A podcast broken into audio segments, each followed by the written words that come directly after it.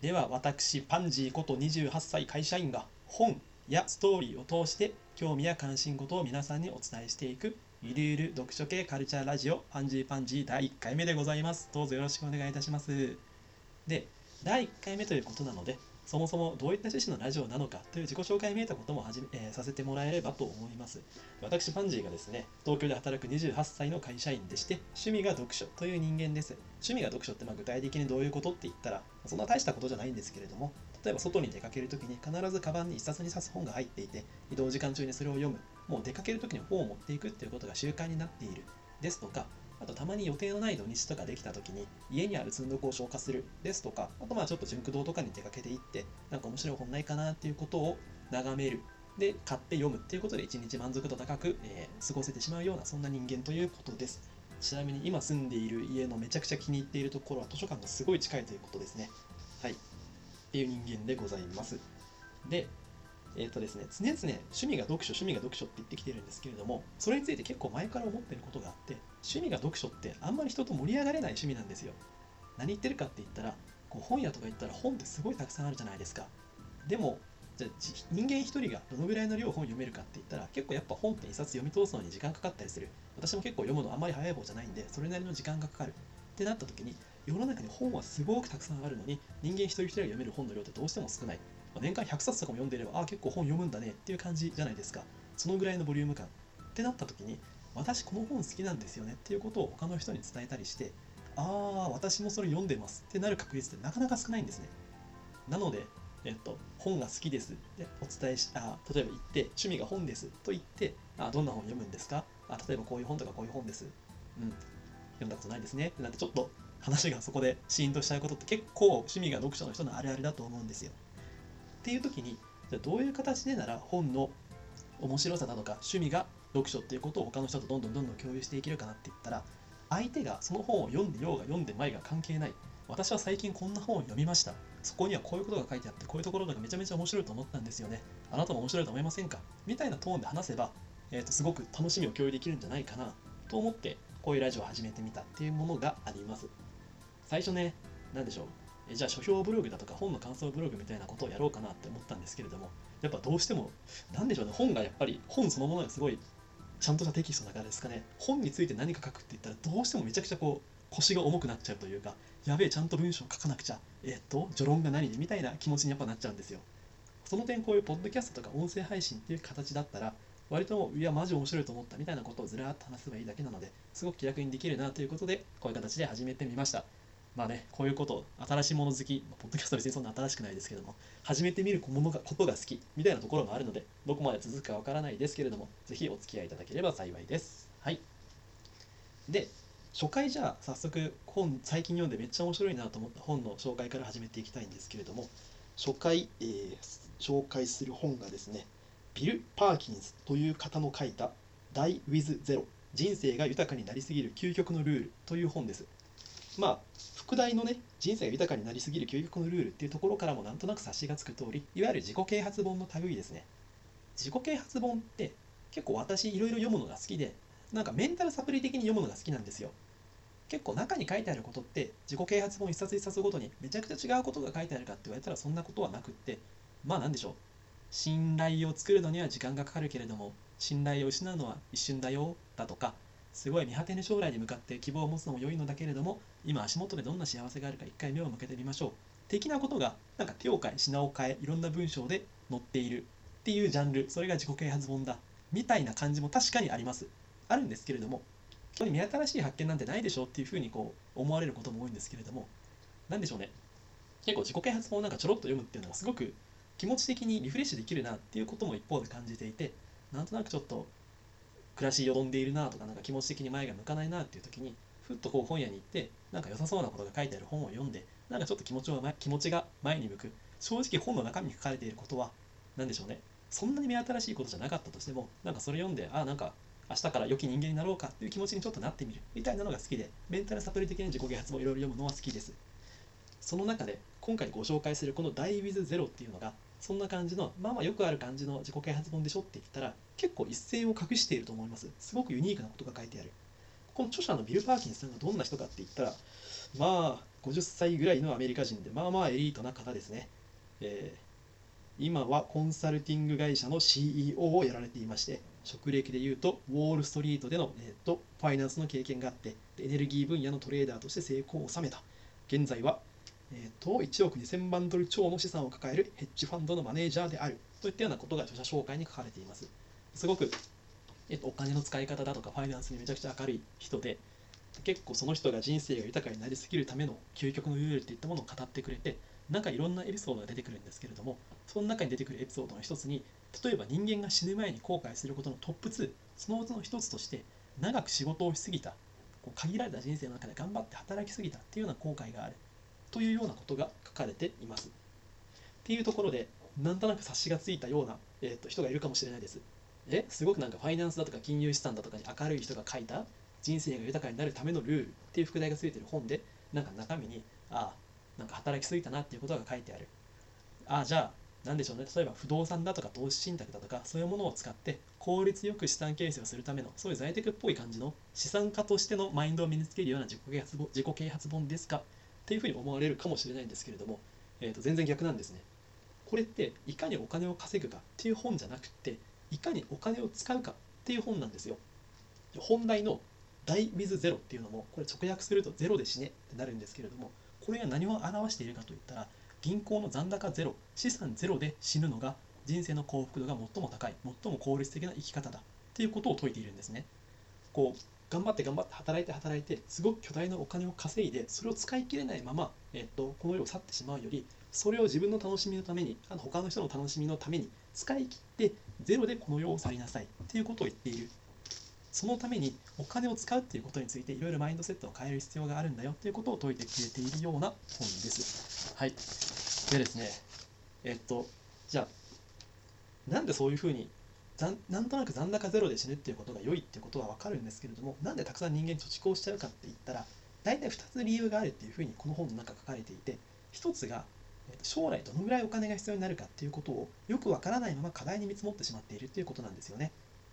例えばえっと、自分がこの将来何歳まで生きるかわからないしそれに将来大きな病気をするかもしれない。一体いくらぐらい必要になるかわからないっていう時にそれについてこうちゃんと考えていくら必要だっていうことを考えるなんてもうすごく大変だからじゃあもうお金があるに越したことはないだろうということですごくたくさんの資産を貯めていってしまうもう実際統計取ってみるとアメリカの方の、えーと、自分の資産の金額っていうものはもう統計取ってみると60歳70歳になってもどんどんどんどん上がり続けているっていうようなことがあるなんですけれども、じゃあ何でしょう。例えば長生きリスクですとか、病気に備えるという意味では、もうそれに適した金融商品、保険のようなものを買って備えればよいし、あと結構見過ごしがちなのが、もう人間って年を取るとあんまりお金を使わなくなるということをこの著者のビル・パーキンさん言ってるんですね。でここが重要なポイントなんですけれども、なんで普段の生活であんまりお金を使わなくなるかって言ったら、もうあんまり年が重なってきて健康状態が悪くなってくるといろんなことをお金を払って楽しもうっていうような意欲が若い頃よりやっぱり減退してしまうからということを言っているんですね。これがすごく大きなポイントとして書かれています。同じお金を使って例えば旅行に行くのような経験を買おうというのでも若い頃ってすごく意欲的にそういうことをしたがりますしでそれを例えば旅行に行った結果得られるものも大きい。だけれども年を取ってしまうと結構例えばじゃあ旅行に行くって言ってもトレッキングのようなことができなかったりだとかすごく旅自体も若い時ほど十分に楽しめなかったりする。だったらその楽しみって同じ旅行行くんだったら若い時にやった方が良いんじゃないか。少なくとも若い時にめちゃくちゃめちゃくちゃ我慢して全部の楽しみを老後にとっておく必要はないんじゃないか。というようなことを語ってくれています。であともう一個があですね。ことを語ってくれています。で今のがすごくお金を貯めすぎちゃうことの理由の一つ。自分が年老いた時にいくらお金を使うかわからないっていうから今のがなかなか人間がお金を貯め続けてしまう理由の一つ目自分が年老いた時にいくらぐらいお金がかかるかわからないからとにかくとにかくたくさんあるに越したことはないだろう貯め続けようという発想になってしまうっていうのが理由の一つ目でもう一つの理由が今しかできない若い時にしかできない体験の価値といったことを過小に見積もっているからだというエピソードがあります。何かというとこれもいろいろエピソードを使って話してくれているんですけれどもスキー旅行を行くにしてもやっぱり一回スキー旅行行くのに若い頃だったら一回スキー旅行行ったらゲレンデを何回も何回も滑れただろう。でも例えば年老いて膝が悪くなってからだったらスキー旅行に行ったとてもちろん楽しいことは楽しいんだけれども若い頃に感じられたような楽しみは味わえるかといったら味わえないだろう。っていう話ですとかあとバックパッカーみたいな旅行ですね。あの著者の友人の一人が借金してまで、えーと、ヨーロッパのヨーロッパでバックパッキングみたいな旅行をしたっていうことが書かれているんですけれどもそういった旅行も20代だからこそ楽しいのであって30代40代でやったらどれぐらいまで楽しめるか20代の頃ほどは楽しめないだろう。つまり世の中のあらゆるあらゆることにはそれを経験すべき年代というものがあってそこを外してしまうとそこから本来享受できたはずの幸せを得られないといったようなことを説いていますこの、えっと年老いた時にいくらぐらいお金が必要かわからないから貯めすぎてしまうっていう心理とあと今しかない楽しみがあるんだよっていうことを過小評価してしまうっていう心理を、えー、と2つこう言語化してそれぞれいや違うんだよっていうことを言ってくれてるのがこの「ダイビズゼロの本ですね。ですごく素敵な考え方だなと思ったのがいくつかあるんですけれども一つが思い出には配当があるっていうことなんですね。もうこの人人生の最大の目的は思い出をたくさん作ることだと言っていまして言っていまして思い出には配当効果がある。配当っていうものが一つの資産から何年も何年も継続的にリターンを得られるっていうことの例えですね。例えば株式を持っていると毎年毎年、えっと、その株に見合うようなお金が入ってくる。株式の配当が入ってくるというようなイメージで思い出にも一つ思い出を作るともう長い人生その思い出から何回でも楽しみを享受できるということを言っているんですよ。例えば友達と、えっと、アメリカの旅行に行ったのであればその友達と会うたびにそのアメリカ旅行の話で盛り上がることができますし自分一人でこう部屋でこう考え事している時でもいやそういやあのアメリカ旅行楽しかったなっていうような思い出からポジティブな感情ポジティブな体験を生み出すということが残りの人生で何回でもできる。それを思い出の配当効果っていうふうに言っています。なのでその意味でも、人生において受け取る配当を最大化するためになるべく若いうちにそういう思い出を作っておくといいよ。だから若いうちからちゃんとお金を使っておくといいよっていうようなことを語ってくれています。でこの思い出の配当効果ってすごくなんかイメージしやすいし素敵なアイデアだなと思いました。あともう一個、えっと、ああなるほどって思ったのが人間って残された時間が少ないと思うことで今を生きる幸福が高まるっていう話もされていたんですよ。何かというと今から普通にこう日々を生きているんではなくて今から30日後に遠い町に引っ越しちゃうんだよ。っていう前提で毎日を生きてごらんと言われたら人間って一日一日をちゃんとじゃあ今日は何をしようかっていうことを考えながら暮らす結果、えっと、いろいろ幸福が高まるっていうことを言ってくれているんですね。で、これ、この話聞いた時に思い出したのが、てかこの話読んだ時に思い出したのが、中学校とか高校とかの卒業までのあの最後の瞬間ってなんかすごくやっぱり皆さん尊い思い出として思い出されませんか、まあ、当然個人差はあるんでしょうけれども例えば何でしょうね。今までずっと使ってきた教科書がもう終わりに近づいてる終わったみたいな瞬間ってやっぱりこうああ教科書終わったかっていう謎のこう高揚感もありましたし例えばもう学生生活の本当に最後ですよね。大体もう受験だとかも決着ついたような人とかも出てきて大体もうみんな進路が決まりましたっていう中で学校で習うべきことも習い終わってあとはもう何月何日の卒業式を待つだけっていうようなあの瞬間ってなんかすごくあれでしょうね。長い学生生活の中でもすごく特殊なねもうインスタのフィルターかかったような何でしょうね尊かった時期っていうふうに思い出されていて自分の中では。それが例えばなんかもう自分たちに残された時間っていったものをみんながなんとなく意識していて一日一日をまあ、噛みしめるってことなんか大げさじゃないですけれどもこの一日この一日がもうなんか最後の時間なんだなってことを思いながらみんな過ごしていた時間なんじゃないかなっていうふうにちょっと思い出されてこの残された時間は少ないと思う方が幸福を高めるっていうのって、えー、あ確かになっていうふうに思いながら読んでいましたでじゃあこの何でしょうこのダイビズゼロの話でなんで残された時間は少ないと思うことが幸福を高めるっていう話が急に出てくるのかって言ったら人間誰しも人生の中で何回も小さな死をえー、と経験しているということをこのビル・パーキンさん言ってるんですよ。何かって言ったら小学生時代中学生の例えば多感なジュニアな時代でちょっと大人が大人びてくるような高校生の時代でもなんかちょっといや大人の仲間入りしたぜみたいな感じになる大学生の時代、えー、若手の社会人なんたらかんたらなんたらかんたらでっていうふうにこういろいろな人生のステージがあってその時その時でしか刺さらない経験だとか物語のようなものがあるっていうことを言っているんですね。えっと、子供用のプールにはいつまでも入っていられないっていうような例え話で言っているんですけれども例えばですねなんかもう友達にちょっとお泊まり会してすげえ高揚するみたいなことって小学生中学生ぐらいだったりかもしれないですしさっきのような、えーと、バックパッカーで貧乏旅行をするっていうことがすごく刺さるのってもしかしたら20代とか大学生の頃なのかもしれない。今は例えば私で言ったら若手も若手でもないな。えっと中堅社会人ぐらいなのかもしれないです。28歳ぐらいだから。まだまだちょっと中堅っていうには若いですかね。ちょっとなんて表現してか分かんないです。ジュニアハイ社会人みたいな感じですかね。ジュニアハイ社会人という物語の中を生きているんですけれどもこのジュニアハイ社会人という物語はいつか終わってやがてこうミドルの社会人という物語が始まっていく。その境目が、えっと、小さな死だっていうことを言っているんですね。ジュニアハイ社会人としての私が死んでミドルとしての自分に生まれ変わる。そうすると当然このジュニアハイ社会人の間に一番なんでしょうね。やると楽しい経験だとかが世の中あるわけであってそれがもうなんかミドルになっちゃうとできなくなっちゃいますよ。っていうことをすごく意識しろ。っていうことを書かれているんですねこの本の中には。なので自分のあもうジュニアハイ社会人としての自分の死ってもう近いなっていうことを意識した上でその残された時間少ない残された時間を愛おしむように生きていくと日々の幸福度が上がるよみたいなことを書いています。で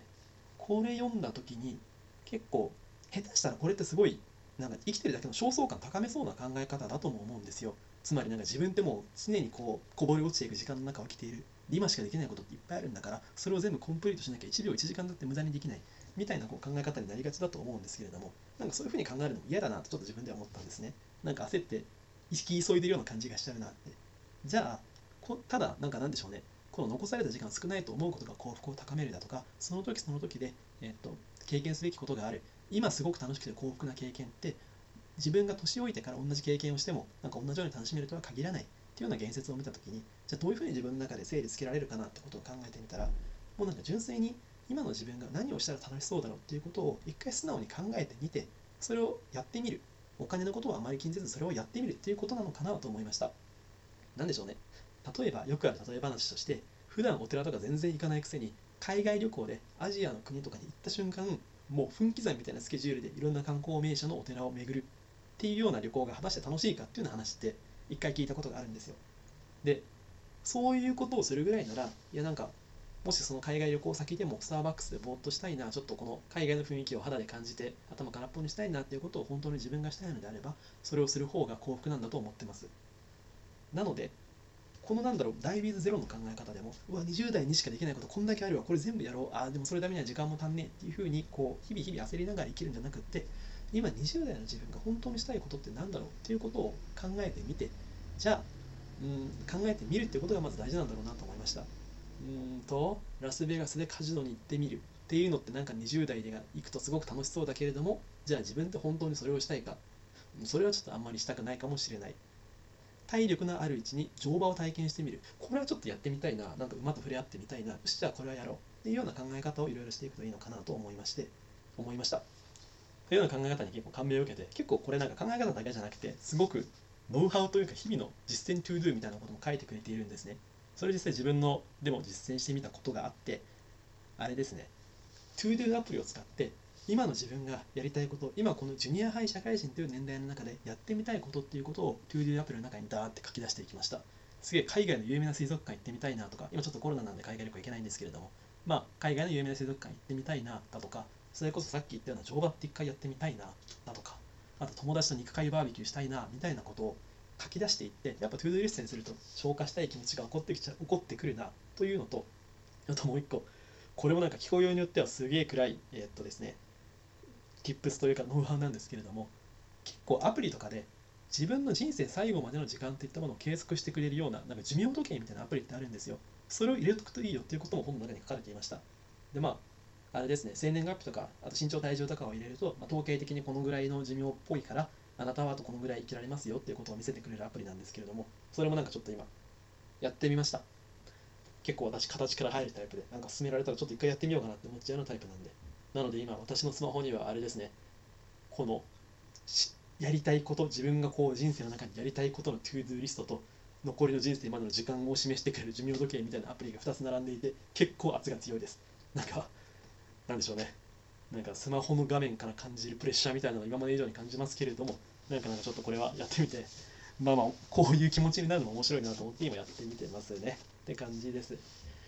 でですねまあまあ今までお伝えしてきたようなダイビーズゼロ、えーと、死後にお金は持ち越せないんだから生きてるうちにそして若くていろんな経験ができるうちにいろんな経験をしなさい。そしていろんな思い出を作って思い出の配当を受けながら幸福度の高い人生を送りなさい。それが賢きお金の使い方です。っていったようなことを書いてくれているのがこのビル・パーキンスさんのダイビーズゼロです。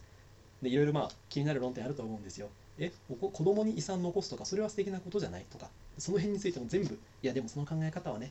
本当にお子さんが幸せになるのってどういうことだと思う？みたいなことも書いてくれています。